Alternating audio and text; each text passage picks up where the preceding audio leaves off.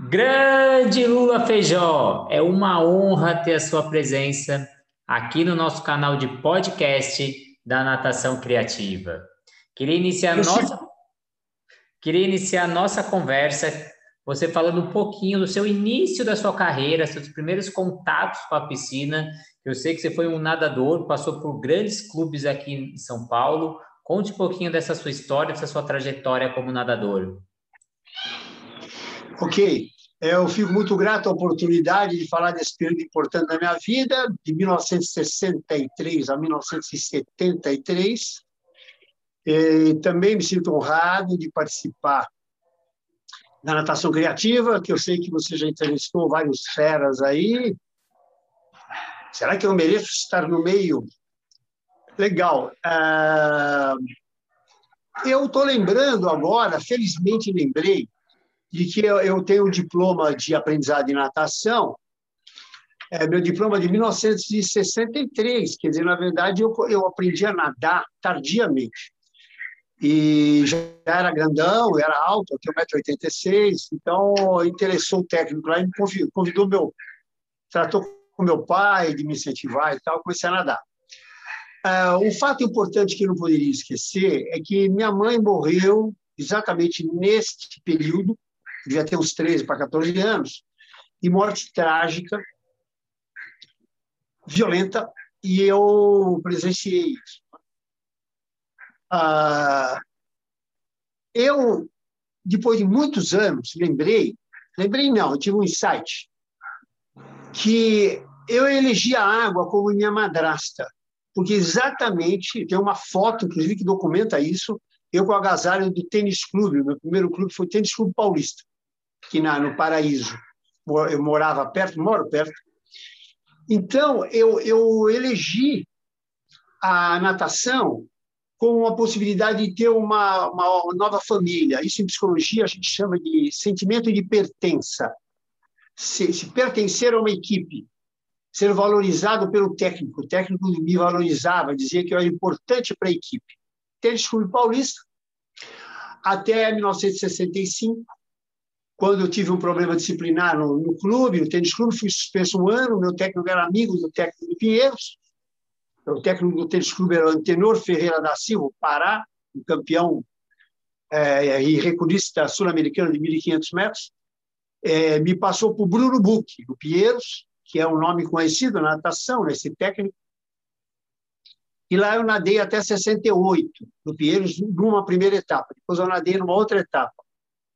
Ah, então, nesse período do Pinheiro, período do tênis clube, eu me forjei como nadador, eu, eu aprendi a competir. Né? Meu primeiro tempo foi 1,38 um, nos 100 metros livre.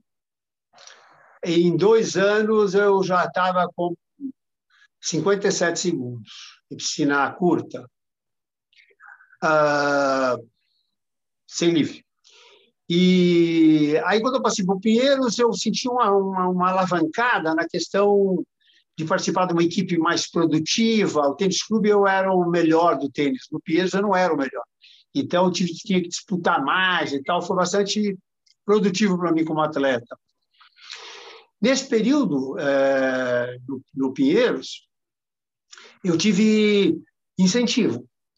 Ah, como eu não tinha no Pinheiro, no tênis clube, eu tive mais incentivo, né? uma, uma equipe mais estruturada. Chegamos, a, inclusive, a fazer, uh, copiado do futebol, fazer uma. Uh, morar no clube, né? como é que chama isso em futebol? É, é, quando o atleta é, é, é tirado da família e tal, ele fica num lugar confinado. É como se fosse um laranjeira, né? Ele tem, ele fica no. É, no tem, um, tem um nome isso no futebol. Então, é, eu fiquei morando no Pinheiros durante um tempo, aproximadamente um mês, ou menos, chegou a um mês, antes do Campeonato Paulista de 68. Ah, então, eu dormia lá, almoçava, jantava, tomava café da manhã, treinava, fazia três treinos diários totalizando uns 10 quilômetros, mais ou menos, 9, 10 quilômetros. E fora trabalho em seco, né? trabalho. E então foi uma, uma produtivo. Talvez a gente possa até voltar, se der tempo, voltar um pouco né, nesse período. Depois eu passei, eu parei de nadar cinco anos. Na verdade, eu, eu em 68, eu parei de nadar.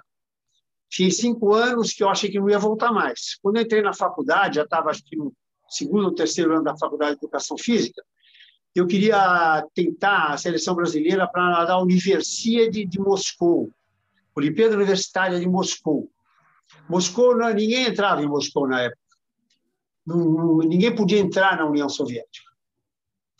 E então eu queria olhar lá, queria conhecer lá e também nadar pelo Brasil. E aí eu voltei a treinar, já pelo Corinthians, porque o Corinthians tinha a melhor equipe masculina da época. E eu pensei, pô, pelo menos eu pego o revezamento em Corinthians e posso me sagrar campeão brasileiro, Troféu Brasil, chamava na época, que hoje é o Maria Leite. Eu falei, bom, no mínimo, se eu não conseguir a seleção brasileira para a universidade, eu consigo um título nacional. E realmente consegui. Nós ganhamos 4 por 100. Troféu Brasil do São Paulo, se não me engano, acho que é, é não sei se foi 1973, aqui no Constâncio Vaz Guimarães, aquela, aquele complexo de Ibirapuera, em São Paulo, capital. Ah, então foi isso, né? Tênis Clube, Pinheiros e Corinthians. No Corinthians eu tenho algumas reclamações a fazer. Ah, de forma geral, eu não fui valorizado, não tive as condições ideais para um atleta de alto nível. Digo alto nível porque eu era ranqueado, tempo todo ranqueado entre os 10 melhores do Brasil prova de 100 livre e 200 livre. Também fui vice-campeão paulista pelo Pinheiro de 100 borboleta. Uh, não tinha condição, e nem condição técnica também apropriada. Os técnicos não eram formados. Era muito pouco embasamento, quase nada de embasamento. Na verdade, nada de embasamento científico. Era tudo empírico. E eu me lembro, agora como técnico de natação, porque eu fiz pós-graduação em natação que é se tornar um técnico. Né? Um curso de um ano, 360 horas, eu fiz com, com o Davi Camargo Machado. Eu e o William, Willis de Lima, fizemos o um curso com, de técnico de natação juntos. E agora eu sei que erraram muito com os atletas da época. E eu fui é prejudicado. Minha segunda pergunta vem até hum, mais ou menos nessa área. Eu queria que você contasse um pouco das suas dificuldades, desde lá do tênis clube, Pinheiros, Corinthians, as dificuldades como nadador. Apoio da família, apoio do clube, tempo de treinos, quais foram as suas maiores dificuldades?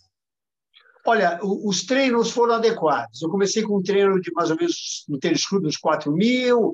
Era um treino bastante empírico, experimental. Assim, o técnico tinha uma experiência dele, né, como atleta que já estava retrógrada, mas ele e o Bruno, tanto o Pará quanto o Bruno, técnico do Pará do tênis, quanto o Bruno do Pinheiros, fazem um treinamento é, bastante repetitivo, não tinha quase variação, mas era um treinamento bom, dava resultado. Eles eram excelentes atletas, principalmente o Pinheiros. O próprio tênis clube também teve atletas bons, mas poucos. Pinheiros teve uma equipe muito forte na época. E depois o Corinthians também não era formado, era um campeão mundial de natação argentino, né, Luiz Alberto Nicolau. Então, a primeira coisa a reclamar é isso, né? que não é uma reclamação propriamente, mas era uma condição da época. Não se tinha profissionais que tinham embasamento científico, estudados, formados. Não tinha. Uh, outra coisa, a falta de condição material, porque nós éramos amadores mesmo. Punha a mão no bolso mesmo, gastava dinheiro nosso para fazer qualquer coisa. O máximo era um vale-lanche que a gente ganhava. É, então, se, se, se você tivesse o nome de uma empresa, Speedo, por exemplo, se tinha na época, mas o nome de uma empresa na, no agasalho, na sunga, você perdia a condição de amador. Era rigoroso. Então, realmente era patrocínio e muita dedicação sem esse, é, esse, benefício de hoje, né? E até salário se recebe hoje. Ah, os treinamentos não posso reclamar, porque eram treinamentos, é, tendo em vista o empirismo, treinamentos bons, principalmente no Corinthians. Já eram a base de 10 quilômetros. No Pinheiros e no Corinthians no, já eram a base mais ou menos de 10 quilômetros por dia. Seis dias por semana. Mais alguma coisa que você queira perguntar? Queria que você contasse agora porque o que te motivava a cada dia, né? Então, você tinha, tinha os estudos, tinha os estudos, você falou que você nadava duas, três vezes ao dia, parte terrestre. O que, que te motivava a acordar cedo todo dia para ir para a borda da piscina? É, eu, eu não sei se eu falei é, para você, falei aqui nesse, né, nessa entrevista, não estou me lembrando, eu cheguei a falar da, da motivação é, da minha mãe, da morte da minha mãe, falei, né? Então, primeira coisa é isso. Eu até hoje sinto essa relação materna que a água me oferece. Uh, depois, o sentimento de pertença, que eu devo ter comentado também, que eu lembro perfeitamente que eu, eu, eu fui valorizado no tênis clube como uma, uma pessoa importante para a equipe. A equipe precisava de mim. Uh, outra coisa que eu acho que tem muito a ver com os jovens, de forma geral, é canalizar energia. Eu, eu era uma, um garoto bem agressivo, bem transgressor, agressivo. Eu era beirando o bad boy. E eu, a natação, ela me, me trouxe uma canalização, uma responsabilidade. E para você ter uma ideia, eu nunca faltei num treino na minha vida. Só com doença, né? mas eu nunca faltei. Faltei por um ano, hoje eu não vou, negligência, esqueceu, ficou dormindo. Nunca. Zero faltas. No, no Corinthians, inclusive, eu ganhei um troféu. Porque tinham vários nadadores lá, 50 nadadores, e eu fui o, único que teve zero falta.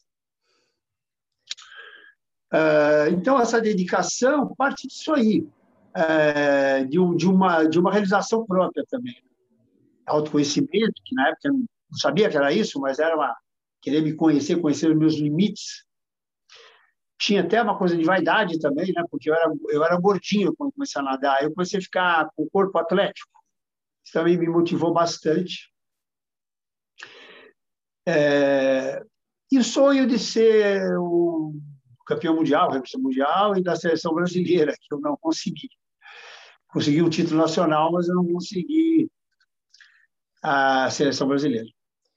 Recentemente, recentemente, tivemos o caso de um atleta de natação solicitando uma pensão vitalícia de um grande clube aqui de São Paulo, alegando negligência médica, cargas excessivas de treinos e pressão para nadar até mesmo lesionado em competições. Conte para o nosso público se você vivenciou algo parecido na sua época com você ou com outros atletas. Olha, algo Parecido sim, né? porque até eu falei algumas coisas que têm uma semelhança com essa, com essa questão do Arthur Pedroso, nadador do Corinthians, né?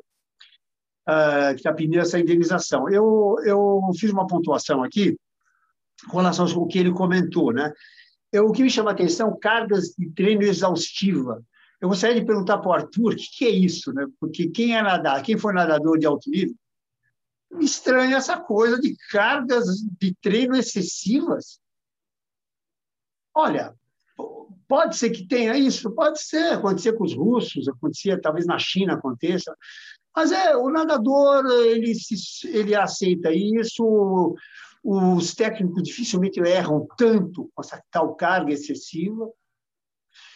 Ah, pode o atleta pode conversar com o técnico, acho que isso dificilmente o técnico não chega num bom termo, não, né?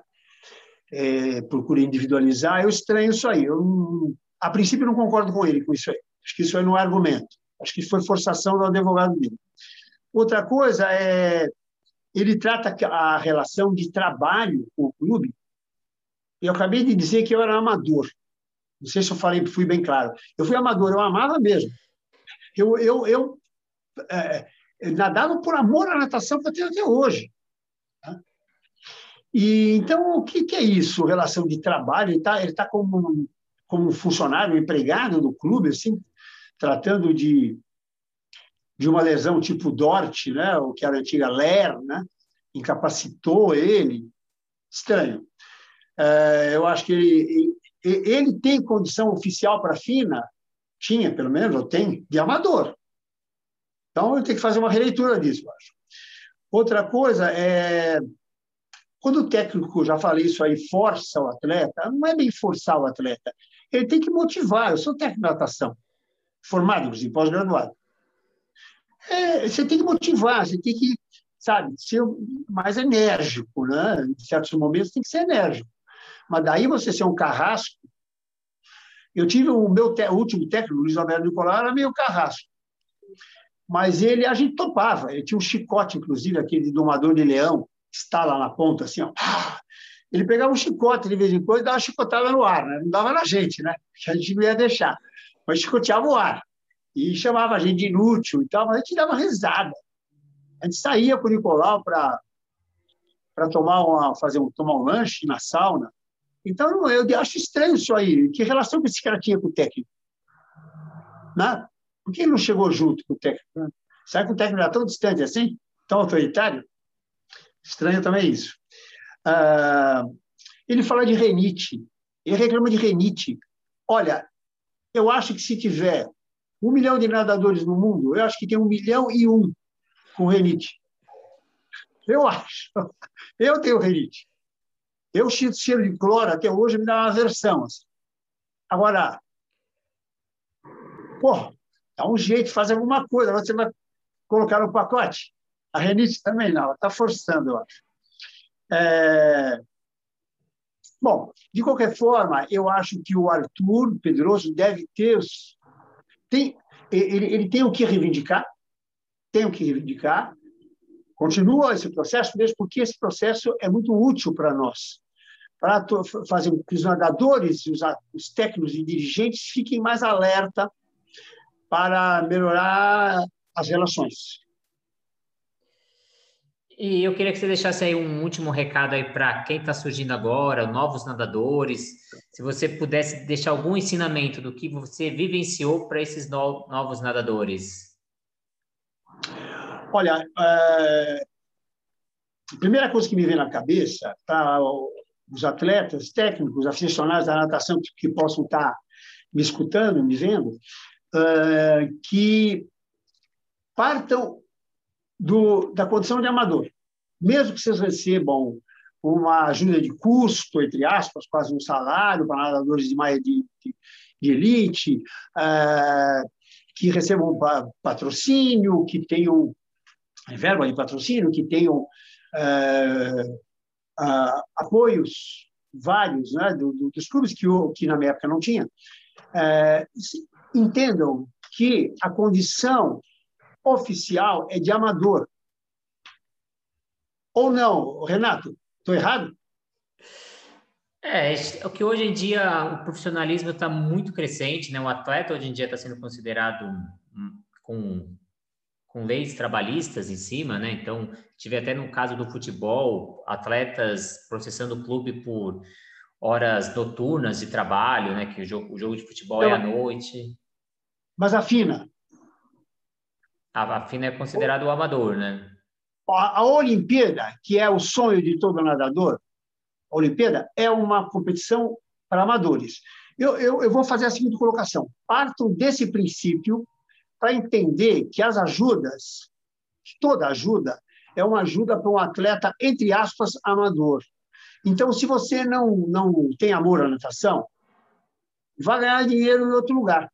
É, você tem que ser, primeiramente, amador. Depois você recebe o apoio que você quiser, pode ser até um amador marrom, amadorismo marrom, como se fala, que recebe o salário por do pano, mas tem que gostar da natação, gostar de você e tratar dessas questões de lesões, de forçar a barra, como o Arthur fala, que fazia ele nadar com, com, uma, com lesão. Isso acontece muito no esporte, não é só na natação, em geral. Toma cortisona, vai nadar com lesão, vai jogar bola com, a, com uma, uma perna enfaixada, eu mesmo recebia massagens e tal para aliviar dores de lesão e a nadar. É certo isso para a saúde? Não é certo, mas faz parte da, da condição de atleta esportivo, atleta de alto nível, atleta de elite.